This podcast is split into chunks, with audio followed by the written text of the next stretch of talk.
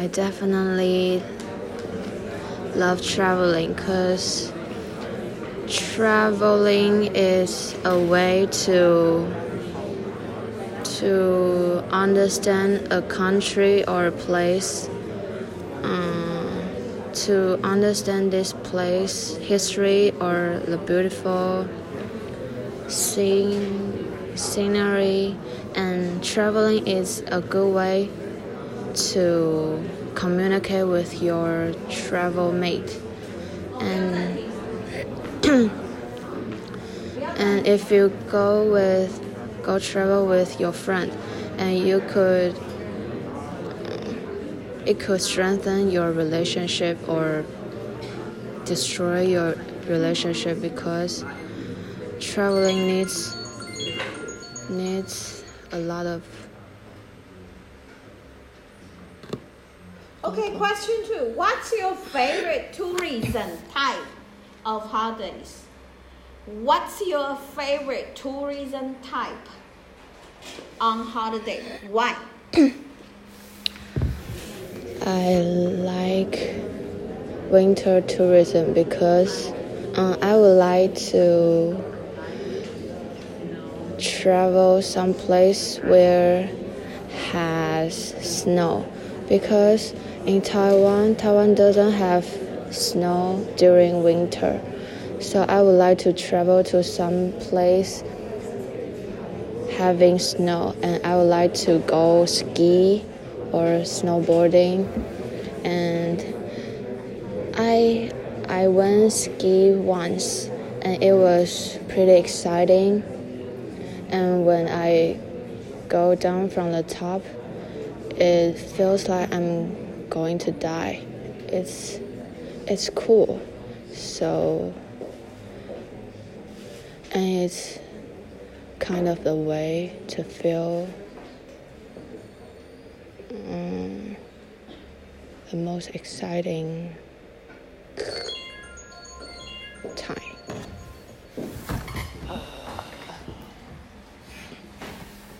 Okay, question number three. What kind of transportation you prefer to use on holiday traveling? Why?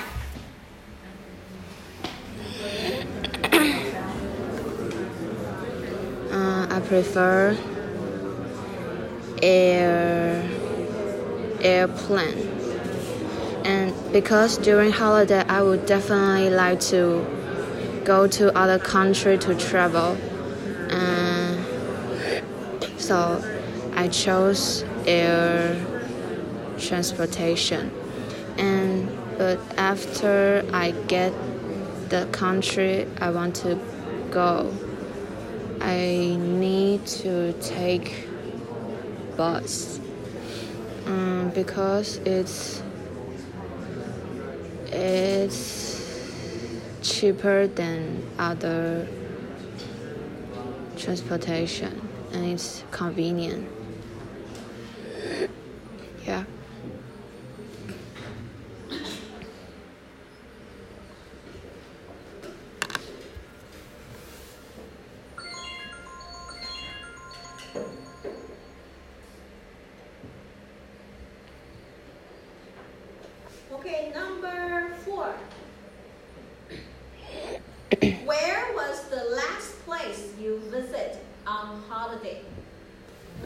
Was the last place you have visited on holiday? Last place means previous place. Mm, last time I traveled to Taipei, I took plane airplane with my boyfriend to Taipei, and without without telling my parents, because my parents won't let me won't allow me to go Taipei while during semester. Mm, and I I went to Taipei because I want to go Yedanshen. Cause when I when I go back to Taipei, I I won't get the chance to go to Yedanshen.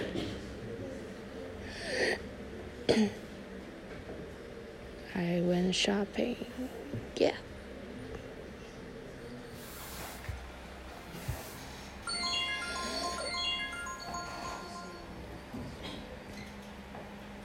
Okay.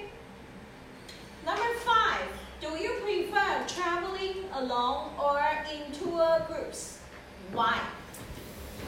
I prefer travel alone because I would like to plan schedule by myself. I don't want to follow the group's schedule because the group schedule um, and most of um, I don't like to go like museum or gallery that kind of art art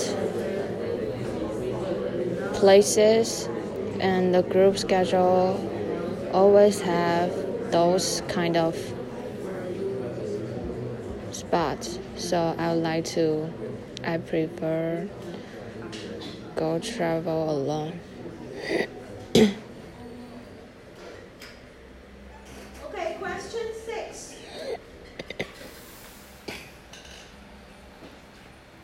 What are some good hospital in your city? What are some good hotels? What are some good hotels in your city or in your country, in your town? In your town? Uh, in taipei i think w hotel is the famous or popular hotel. And i heard of w fun w hotel has a large swimming pool and it's it doesn't have a ceiling so it's pretty cool and you after you're swimming in the pool you can lay down on the bed or couch to get tan and it's it's pretty relaxing. Yeah. W hotel. Yeah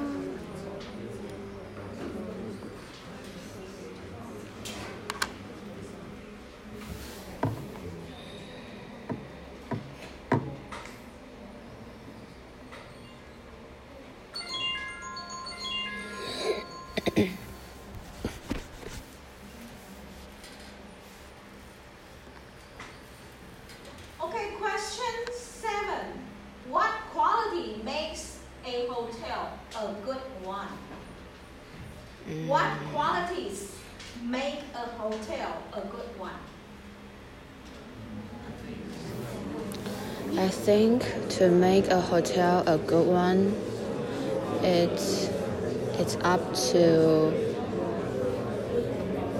um, the size of the room and and the staff. If the staff is polite or or the staff is friendly, like if a staff is friendly, I would definitely have a good mood to get into this hotel. And and if this hotel have delicious food it's it's bonus. And and if the room is beautiful it's looking good it's fancy it's another level yeah, yeah, yeah.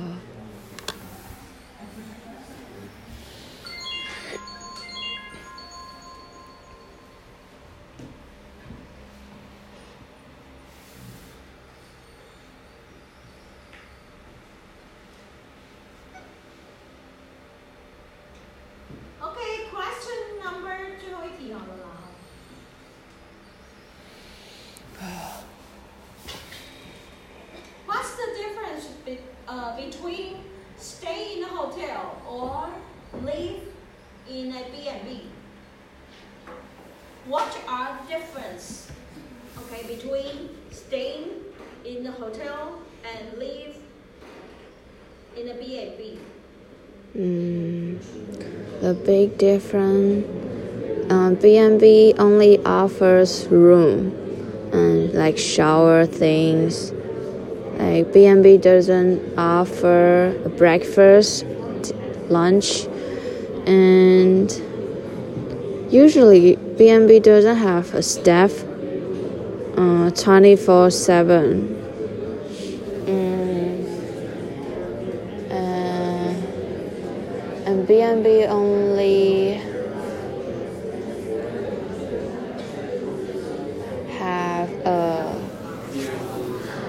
desk clerk because only they will show up when you call them. So you have to know to careful be careful the time when you contact them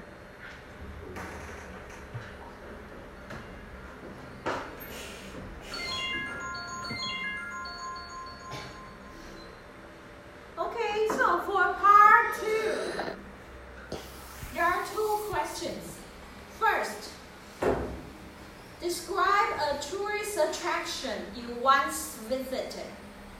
And you should say when you visit.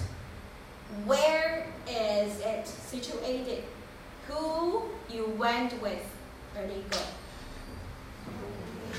Mm, like one month ago, I went to Taipei 101 with with my boyfriend, and Taipei 101 was so so tall. Like when I when I when I was standing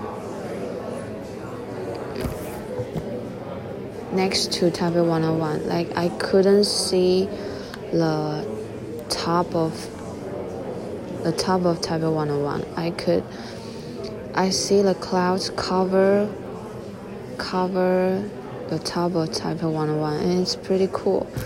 And I went shopping nearby Taipei 101. There there had many shops to visit and I bought a lot of clothes I couldn't buy in Kinmen.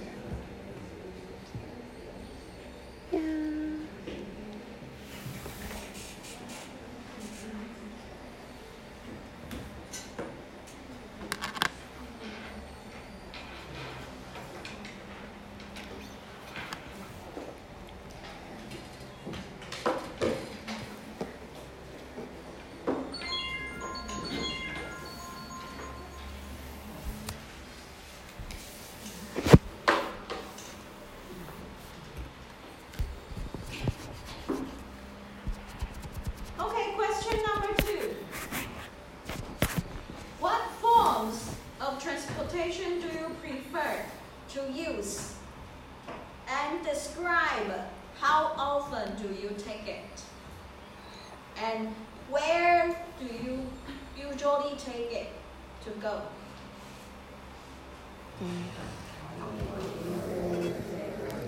When I was in Taipei before I coming going to Kinmen for college, I usually take MRT to go anywhere because in Taipei MRT is pretty uh, convenient. MRT station is everywhere, uh, so I can go wherever I want only by taking MRT. And before I going to college, I usually take MRT to my high school, and it takes almost 50 minutes from my house to school. And I enjoy the time I spend in the MRT. Okay.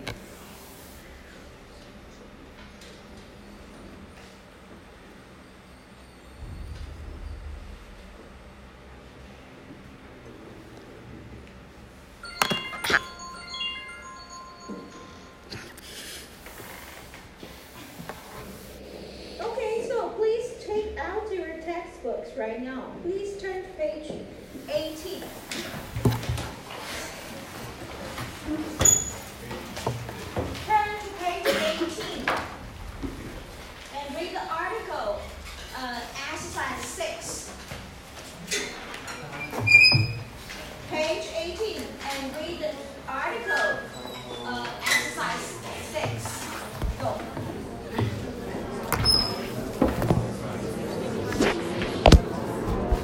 The kind of facilities and services available to you on holiday varies greatly according to your choice of accommodation.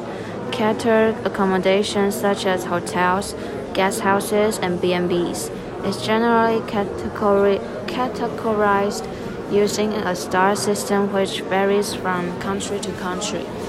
Generally, one star tends to indicate budget accommodation offering basic facilities such as ensuite bathrooms and TVs in all the rooms and services such as breakfast, drinks, and daily room cleaning by chambermaids. Two star stars may additionally offer guest bath towels, complimentary toiletries such as shower gel and reading light, and a credit card payment facility. Three star hotels often also provide a hairdryer and telephone in every room, as well as internet access either in a public area or in the room. Laundry and ironing services, and the hotel reception is staffed for around 14 hours by bilingual staff speaking English and the native language.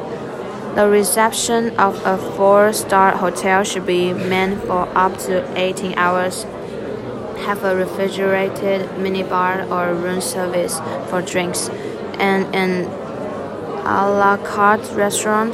There would also probably be a lift and more comfortable furniture. Finally, five star luxury accommodation should offer a reception area staffed 24 7 by motor legal staff, a door room to welcome guests, valet parking, a porter to take luggage to your room, and a, and a safe in the room for vol- valuables. There are often gym and spa facility available too.